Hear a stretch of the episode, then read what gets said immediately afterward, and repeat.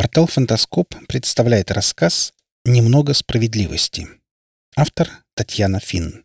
Читает Олег Шубин. Водяной плеснул хвостом. Грошика окатила волной вонючей воды. В лицо шлепнулся комок донного ила вперемешку с водорослями. Грошик зарычал, заплевался, перехватил боевую косу, деревянная рукоять скользила, проклятый торговец, содрал сорок монет и сильно ткнул, наугад. Водяной завертелся, колотя плавниками. В волнах мелькнула его туша, блестящая, зеленая, в черных разводах, с наростами ракушек. Девица, пригожая дочка старосты, тонко завыла, давясь слезами. Она торчала на отмеле, в десяти шагах от берега, вся потная в своей коцовейке. Местного парня, что давеча вызвался показать дорогу от села к омуту водяного, Грошик отослал обратно. Когда работает монстробой, зевакам лучше отойти. Он ударил снова, на этот раз точнее, туда, где угадывалась голова чудища. Вода вскипела, забурлила, на поверхности показалась потлатая башка. Мотнулись змеи черных волос, в лицо человека полетела новая порция водорослей. Грошик размотал сетку. Сплетена на заказ, обошлась, страшно сказать во сколько. Ничего, нынешний случай все окупит. Клиент, сельский староста, не стал скупиться. Пообещал за избавление от гада кругленькую сумму. Еще бы, ни воды набрать, ни рыбу половить. А уж про испорченных да похищенных девок и говорить нечего.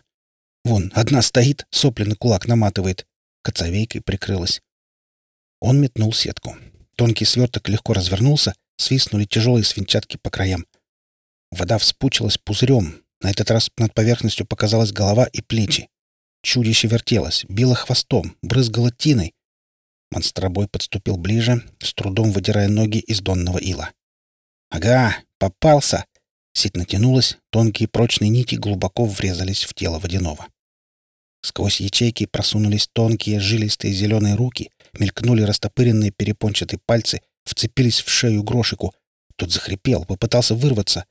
Боевая коса скользнула, вырвалась из руки, отлетела в сторону, Косо воткнулась в ил. Проклятая рукоятка. Чертов продавец. Грошик зарычал сквозь зубы, сложил пальцы в магический знак. «На, получи!» Водяной вскрикнул. От его мокрой бороды пошел пар. «Знак Аарг — это тебе не пустяк!» Кошель монет городскому магу. Другой рукой монстробой вытянул из ножен кинжал. Блестящее лезвие, все в рунах, наборная рукоять — красота. Удар. Острие скользнуло по округлому скользкому боку. Отлетели сковырнутые ракушки. За спиной завизжали. Тонко, пронзительно. Раздался топот, плеск. Девица кинулась на выручку герою. Чавкнул ил. Изогнутое лезвие мелькнуло в воздухе, едва не отхватив грошику нос, вонзилось в сетку. «Стой!» — хотел крикнуть монстробой, но не смог. Мешали сжатые на горле перепончатые пальцы. Сеть жалко. Порвет дуреха. Хрустнуло, треснуло, Порвала. Водяной рванулся, разжал хватку. Раздался жуткий треск, грошек потерял равновесие и окунулся с головой. Он забарахтался, пуская пузыри, чудом не упустив кинжал.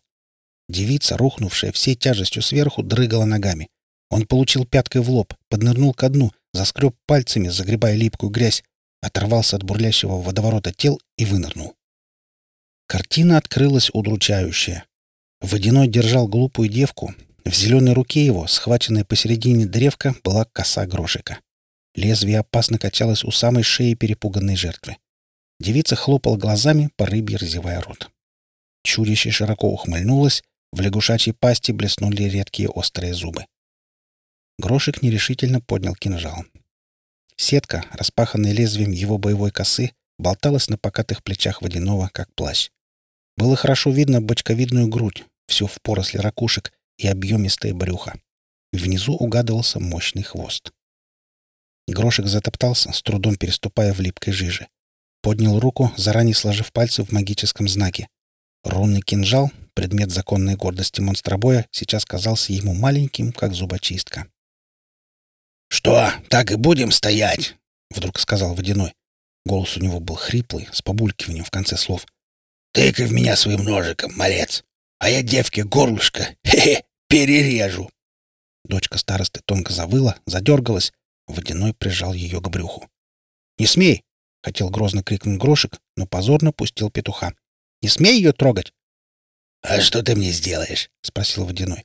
«На куски порежешь? Псам бросишь?» «Знаю, слыхал. Много раз». Монстробой замялся. Нелепый получался разговор. «Я сейчас вернусь», — сказал он, грозно взмахнув кинжалом. «Надо сходить, привести подмогу. Кого-нибудь с дрекольем или хоть с одним колом». «Нет, не уходи!» Девица завизжала так, что даже водяной вздрогнул, заплескал хвостом. «Не уходи, спаситель мой! Ты уйдешь, он меня на дно утащит, слопает, костей не оставит!» Она зарыдала в голос. «Да, нехорошо получается», — заметило чудище. «Денежки ты у старости еще не взял? За мою шкуру». Крошек остановился. Деньги. Двести монет, обещанные старостой за убийство Водяного. Он мог бы выплатить часть кредита, взятого под покупку оружия. Маг, продавший заклинание, взял плату вперед и взял немало. Крошек вспомнил жуткие истории о тех, кто задолжал банку, и поежился. «Селяничай обрадуются», — продолжал Водяной. «Он скажет, идет герой, штаны горой, без оружия, без девки, зато гордый». «А ты что предлагаешь?» — огрызнулся Грошек. «Возвращаться страшно. Сельчане во главе с безутешным отцом старостой с него самого шкуру спустят. Смолой обмажут, в перьях изваляют и на кол. Нет, назад нельзя никак. Куда же теперь? Без оружия, без денег. «Давай так», — булькнул Водяной. «Я отпускаю девку с тобой. Ты идешь к старости и говоришь, что прибил меня. Она подтвердит. Потом возвращаешься и отдаешь мне свою награду.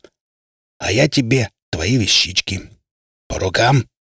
«Еще чего?» — взвился монстробой. «Награду ему отдай, а я с чем останусь?» «Ничего, еще заработаешь». Грошек посмотрел на девицу. «Если чудище ее отпустит...» «Даже не думай», — предупредил Водяной. Перепончатые руки разжались, девица отлепилась от круглого брюха, но вылезать из воды не спешила. «Не думай даже, парень». «Если обманешь, я скажу, что ты меня по дороге сильничал», — вдруг внятно сказала девка. Она прижалась к чудищу, и тот погладил ее по мокрым волосам. «Понял. Моя Жанночка. Что захочу, то и скажет». Водяной все гладил прильнувшую к нему девицу. Лицо у нее стало мягкое, глаза заблестели, губы сладко чмокнули и расплылись в глуповатой улыбке. «Так это... Так вы... Это нечестно!» Крошек жалко сморщился, кашлянул, сплюнул клочок водоросли. «Зачем тебе деньги?» Ему стало до судороги жаль себя. Почему-то обожающий взгляд, которым девица пялилась на Водяного, задел монстробоя больше всего. «Как зачем?» Водяной, слегка отстранив Жанночку, стал загибать пальцы на руке. «Сто мне дали в вышневодах. Решили, что дешевле откупиться, чем платить монстробою. Двести монет с тебя. Еще триста можно взять в грязнухах. Там у старосты дочка красавица на выдане. Он за нее что хочешь отдаст. Еще два раза постолько ниже по течению. А там на другую речку переберусь. Хочешь, двигай за мной. Вместе работать будем. Еще полгода-год, и хватит, чтобы дому воды купить. Один старый мельник продает. Хороший дом, старый, но крепкий. И мельница. А там жена-русалочка, детки-мальки. Живи не хочу. Чудище гулко вздохнуло. «А девушка?» — выкрикнул Грошек, отогнав мысли о выгодном сотрудничестве с водным гадом. «Что с ней будет?» «Что девушка? Она не одна такая!» Водяной пожал покатыми плечами. «Любят меня девки. Ничего поделать не могут». Он отвел свободную руку, раскрыл перепончатую ладонь и сделал быстрый жест, будто ловил муху. Фигура его вдруг заколыхалась, стала расплываться, лицо изменилось.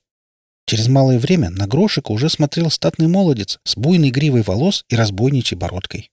Лукаво подмигнув зеленым глазом, сказал бархатным голосом. «Ну как, нравится?» Грошик заморгал, с трудом переборов внезапную симпатию к доброму молодцу. «Ах ты гад!» — сказал придушенно. «Погоди у меня, дай только оружие вернуть». «Куда тебе?» — беззлобно отозвался тот. «Вот раньше были монстробои, не то что нынешние. Эх, мельчает порода. Вот один помню, старый уже, но до того был ловок. Все нелюди в округе его боялись. Вот это монстробой. С ним даже не шути. Но справедлив. Мальков зря не бил, Русалок беременных отпускал. Не знаешь такого? Нет, не припомню. Грошек смутился. Наверное, это до меня было. Старый, говоришь? Ага. Весь седой был, что твой лунь. На покой верно ушел. А может, не повезло? Видение хохотнуло, булькнуло и снова обернулось чудищем. «Ну так что, договорились?» Грошек вздохнул. Делать было нечего. Договорились. Он выбрался из воды, с трудом выдирая ноги из густого ила. Девица, наконец, отлепилась от своего водяного и побрела вслед за грошиком, озираясь и тихо хихикая. Монстробой подождал ее и шагнул на поросший травой пригорок, где начиналась тропинка в село. Спросил напоследок, обернувшись к стоящему по пояс в речке водяному. «Ты скажи, не жалко тебе девок? Сколько их у тебя? Две? Три? Пятеро? Бросишь ведь? А им потом что, в омут? Матерей, отцов пожалей. Им каково будет? Сам говорил, у тебя жена, дети». «Говорил». Водяной насупился, прикрылся густыми бровями. «Нет уже их. Селяне мою рыбку сетью поймали, собакам скормили. Мальки пропали.